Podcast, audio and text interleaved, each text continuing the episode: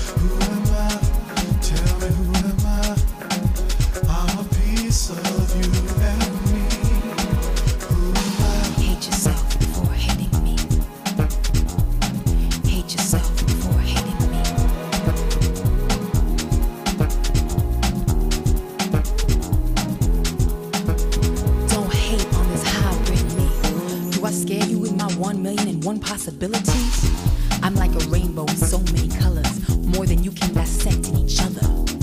Man, I'm confused by your withdrawal. Racist words, your hate most of all. Because if I recall, you came and searched for me, bringing religions and new technology to a land that I once called free. You used all them Negroes to build your dream, and your power went so far to your head, you decided to taste them and see. But did you realize one day they might ever?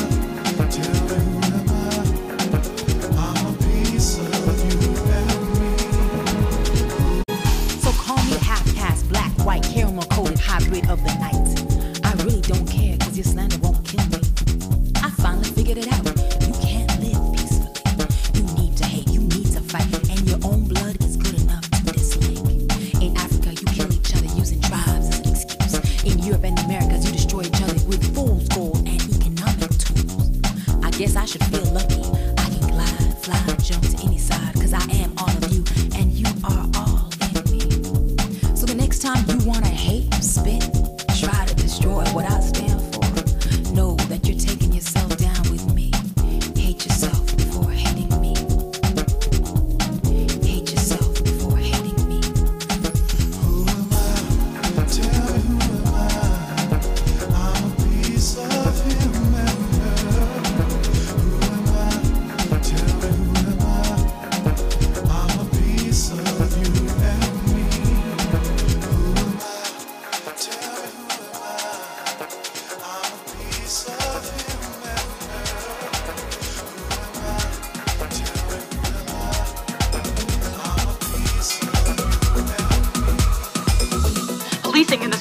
evolved from slave patrols. It never was, and it never will be neutral.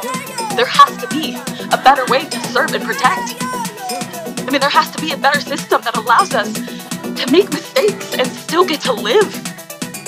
And it's time to fight for that better system. It is time to burn down the house and rebuild it to look like the non punitive programs, the community based violence prevention programs, mental health programs, education, education, education, education.